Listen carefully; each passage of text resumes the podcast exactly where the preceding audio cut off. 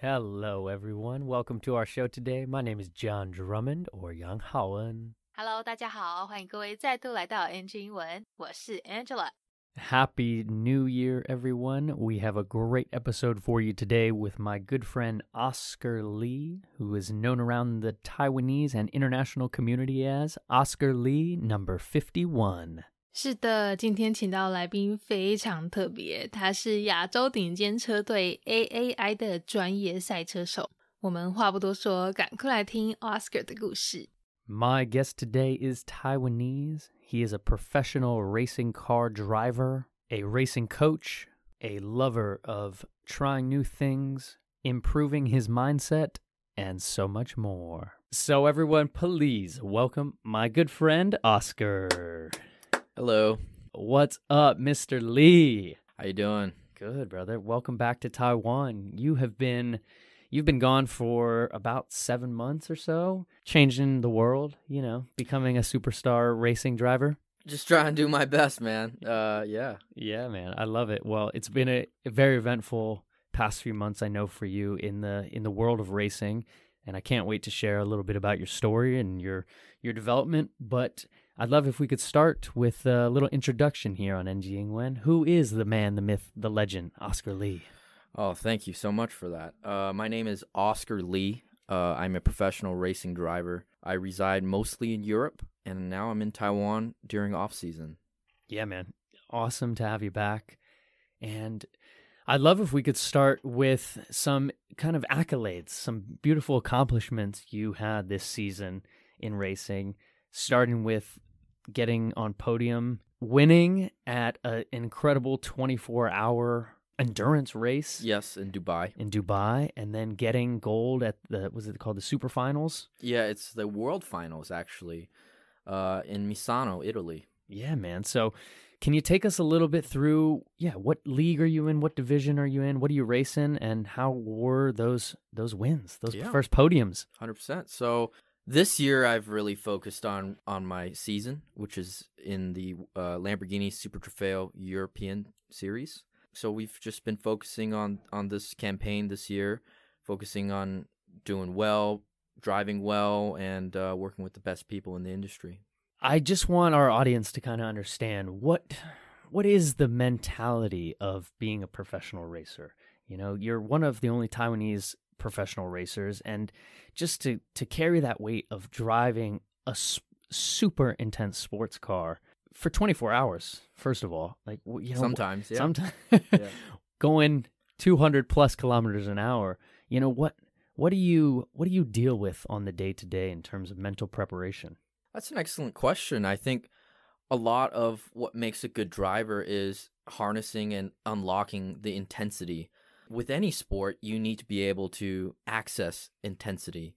Uh, with intensity comes performance. So, whether it's an endurance race where you need to be a little bit more chilled out, or a sprint race where you have half an hour and it's balls to the walls, you know, you, you just got to give everything you can without crashing the car. I think really harnessing that inner gut feeling is uh, very important. Yeah, yeah, and it's it's it's made you and to an incredible man. I, I've seen your evolution. I've known you since you were a teenager, which is wild to think about. And I'm I'm talking to this man in front of me, and I I just I can see your mental grit and your toughness now, and and I know that that just must come from what you have to endure and go through, and how you train. And Mhm. shout out to your your partner Dan. Dan Wells. Dan. Wells, yeah, incredible. I I love following along with you guys online and and um yeah, so I was thinking too, you know, in Taiwan you can't do a lot of racing here. But what you can do is an incredible experience with karting, go-karting out in Taoyuan. So you are a big go-kart racer to kind of start your career, is that right? Yes, hundred percent. Um, karting is a fundamental, and I really preach this. If you can go go kart, good. Uh, the the cost of entry is the lowest in all of motorsport. It provides a relatively safe and again affordable means of racing. Um, and it's just I think it's one of the best e- entry points into motor racing. Yeah, yeah, absolutely. I was just out there. I think you know the first time you took me out there, and I got to race in your OG cart. Yeah, yeah. yeah, the race number cart. number fifty one. Yeah. Yeah, I think you sold that cart to a buddy of ours, but yeah, you took me out there and you showed me the ropes, Yes. and man, I try. I try. You- you you did, and you did great, and it makes me think too. You know, something I want to share a little bit about is the fact that you are now doing a bit of coaching in professional sport, professional racing, driving coaching. Is that correct? yes, that's uh, That's a mouthful. roughly. Yeah, yeah. Listen, I think coaching is actually an excellent form of repetition, and it's it's it's good for me as well because constantly teaching the fundamentals of driving strengthens my ability to to use them for for my own racing. I- I'm I'm a big preacher in terms of doing things and and practicing things to perfection, and I think that when I'm able to coach, I can kind of unlock that. Yeah. Mm-hmm. Yeah, yeah, and it's so important. You know, you're you're unlocking that within others and and reinforcing your learning through that repetition. Yes, hundred percent. Yeah. I think that when I teach someone, I'm able to spread this knowledge that frankly isn't very accessible for most people. I think that I think people have been very nice to me in this industry, and I think it's a good way to pay it forward. Mm, yeah, yeah, that's beautiful. And so, do you focus on racing on simulators or in real cars? How do you do your your coaching techniques? So yeah, I mean, I love to coach clients on the simulator because first of all, there's no risk. Um, I'm able to see everything they do from steering input, braking, gas, uh, all these inputs I can see and scrutinize on a very minute detail. I'm able to pause the game and um, really critique their entire driving style. Yeah, yeah, that's that's fascinating too to get to see everything as you sit next to them, and to kind of have that low pressure environment of being on a simulator. Yeah. But would you say how how important is actually getting in a real car, a real racing car, and getting out on the track? Nothing can replace a real car. I think the the sense of G's, the the lateral G's, sense of acceleration, and also the fear of death. On on the simulator, you don't have a fear of death, and you know we see with very fast simulator drivers sometimes they that performance doesn't exactly translate to the real life, and I think it's important to do, to do both to practice on the sim for your you know skills and and just practicing basic things, but implementing it in real life is still the most important aspect. Mm-hmm. Yeah, I, I couldn't agree more. And so, thinking about the racing culture in Taiwan, I know there's not a huge community here, as as there's not a lot of tracks and and places people can really practice. What do you think Taiwan can do to help cultivate the approach to bringing up the next generation of racers? Well, first off, I think having a conversation like how we are is a great first step. You know, putting this out there in the media, p- having people ask and question, and that's that's really what started it for me. I saw some of my friends racing. I saw Formula One, and that's what really inspired me to chase after my dreams. Mm, yeah, yeah, absolutely. That that that conversation, that conversation about whatever it is, just getting it out there, and I think it's so cool. 节目一开始这里，我们马上就听到来宾他在杜拜参加的二十四小时耐力赛，还有在意大利米沙诺的全球决赛，跟他和队友在意大利获得冠军上台颁奖的殊荣。那这样提到这个 podium，就是我们说的颁奖台、领奖台。好，在大多数比赛里面，如果获得 podiums，就是指前三名的意思。另外，这个 accolade 中文可以理解成是嘉奖或是荣誉。如果想要表达最高荣誉的话，可以说 the highest accolade 或是 the ultimate accolade。刚刚讲到这个二十四小时耐力赛，大家可能多少都有听过哦，就是高速赛车连续接力跑二十四个小时。那面对这种挑战车手体能和心理极限的高压比赛，到底要怎么调试？怎么样帮自己做准备嘞？来宾说，最主要就是要懂得去驾驭、去控制比赛带来的那种高压极限。好，就跟任何一种运动比赛一样，只要选手能够驾驭比赛带来的压力，那就能带来好的表现。不管是要适时放松的二十小时耐力赛，还是要竭尽全力的半小时冲刺赛，都一样呢，很仰赖车手们的直觉和掌控极限的能力。几个字大家来听一下，刚刚说的这个直觉，英文它的说法是 gut feeling。好，那驾驭或是控制的话，可以用 harness 这个字。好，它在这边是动词用法。如果是名词的话呢，就变成有安全系带啦，或是宠物背带等等的意思。另外，这段后面讲到的 balls to the wall，通常用来表达竭尽全力啦，把实力发挥到极限，好，或是指激烈的比赛或是战斗。但有趣的是呢，这个片语 balls the wall 跟球或是墙壁 都完全没有关系。我这边跟大家简单说明一下。以前韩战、越战的时候啊，那个战机里面的摇杆有一个球状的把手，那如果把把手往前推，推到底的话呢，就可以把战机的性能或是呃俯冲速度达到最高。所以这边说的 balls 就是指那个球状的把手，那 wall 就是把把手推到底的意思，也才会延伸成现在的使出全力或是激烈比赛。另外，他也有提到深受大众喜爱的这个跑跑卡丁车 Go Kart 是进入专业赛车的基本功。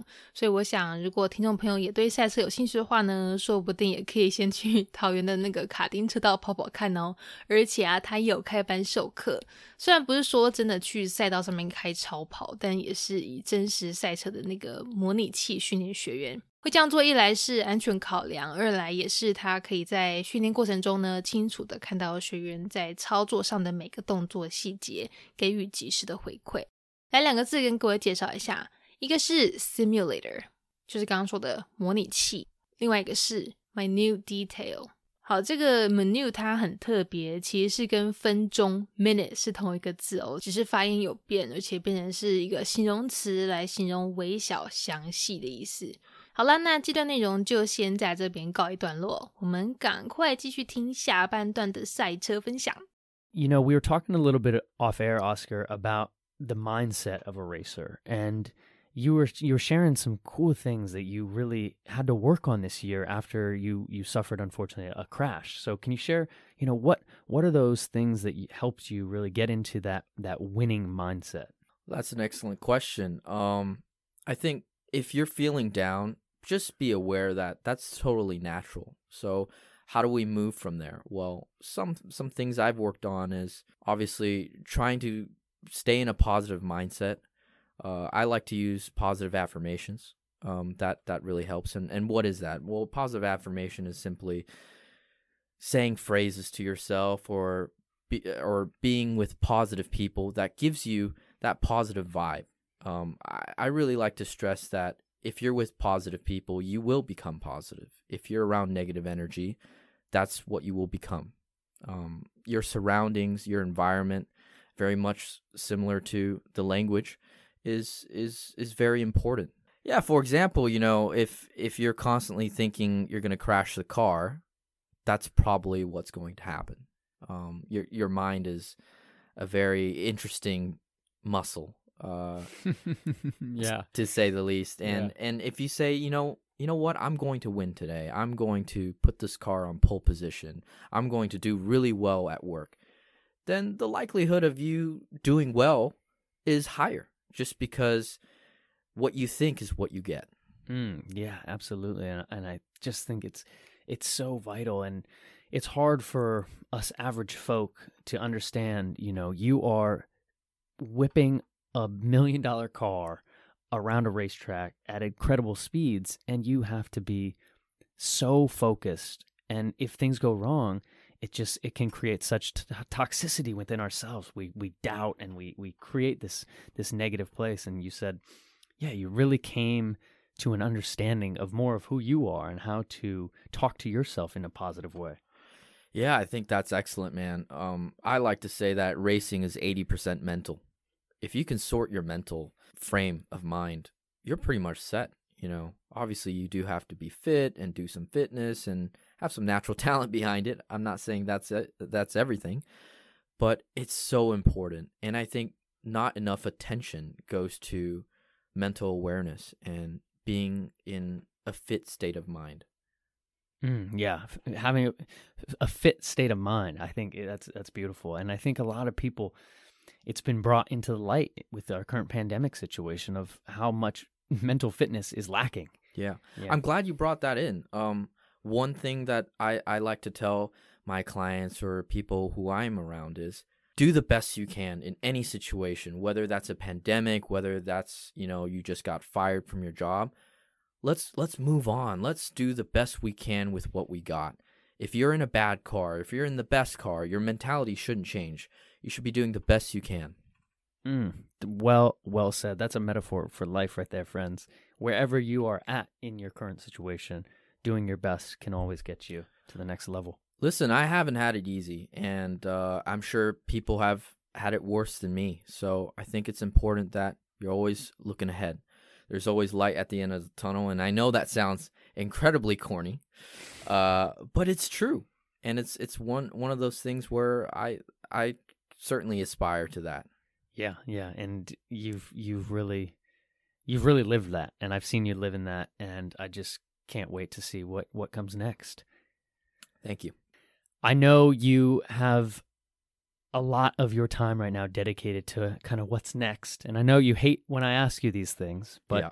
can you share whatever you're allowed to legally share for what is the future for Oscar Lee, number fifty-one? Well, one thing's for sure, I'm here to stay. I'm going to continue racing. Uh, what I'm racing and with whom I'm racing, I cannot, as of now, uh, discuss. But certainly, the future looks very bright, um, and I'm I'm very much looking forward to uh, continuing to prosper in my career.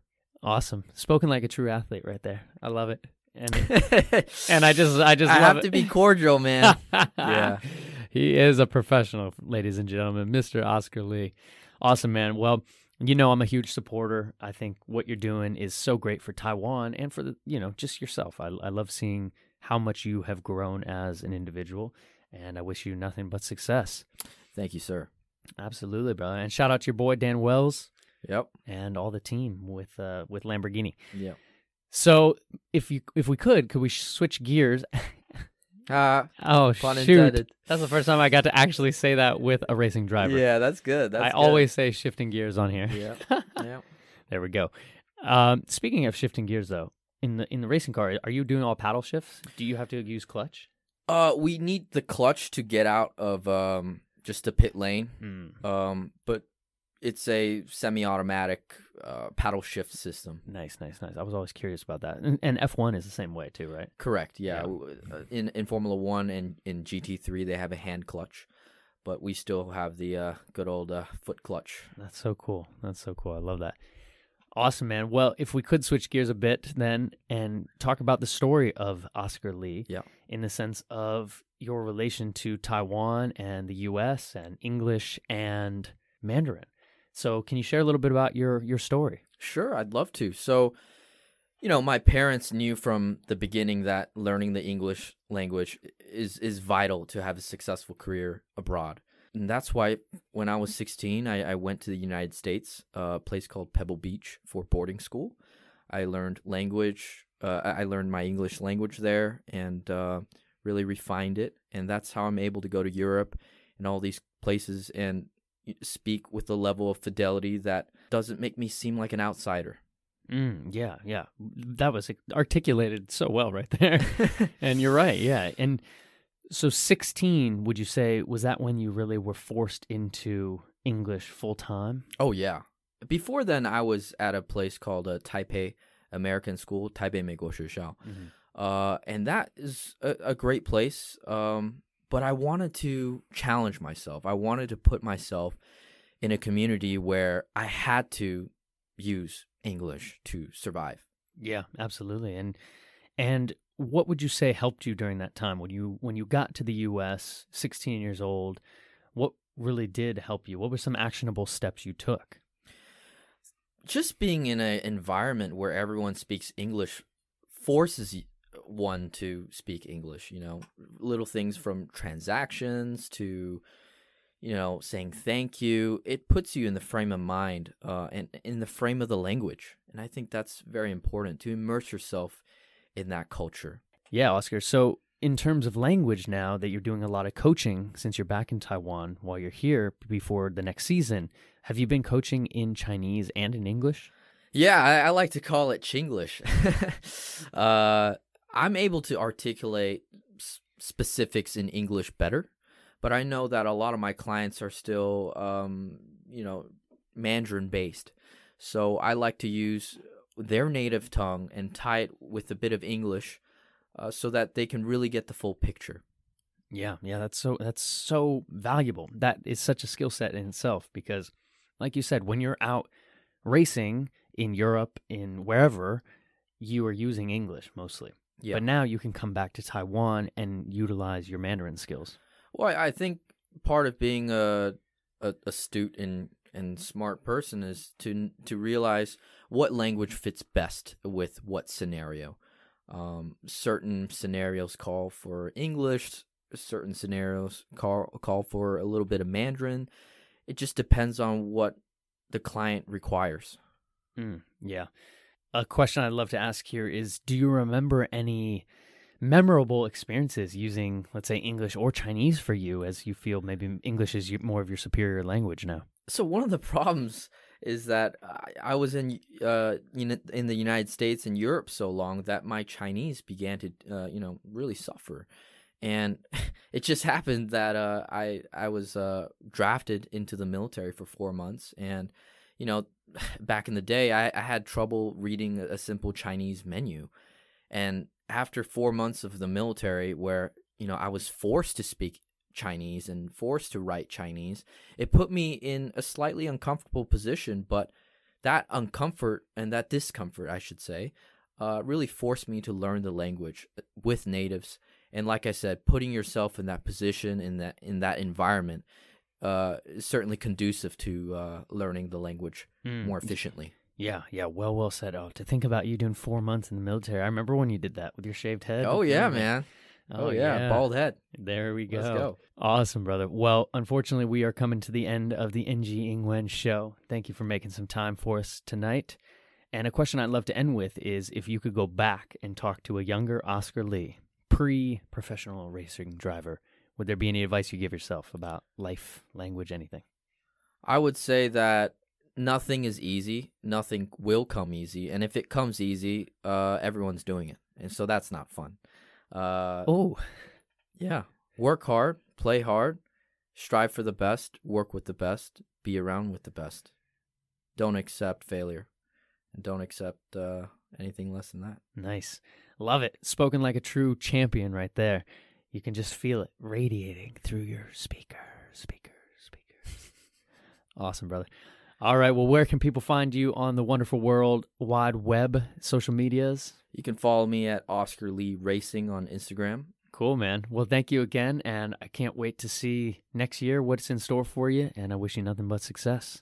Thank you. 下半段这里，Oscar 分享到他在赛车生涯中，其实呢也曾经发生过车祸， 但是透过 positive affirmation，透过这个积极正面肯定自己的态度，让他也顺利走过低潮。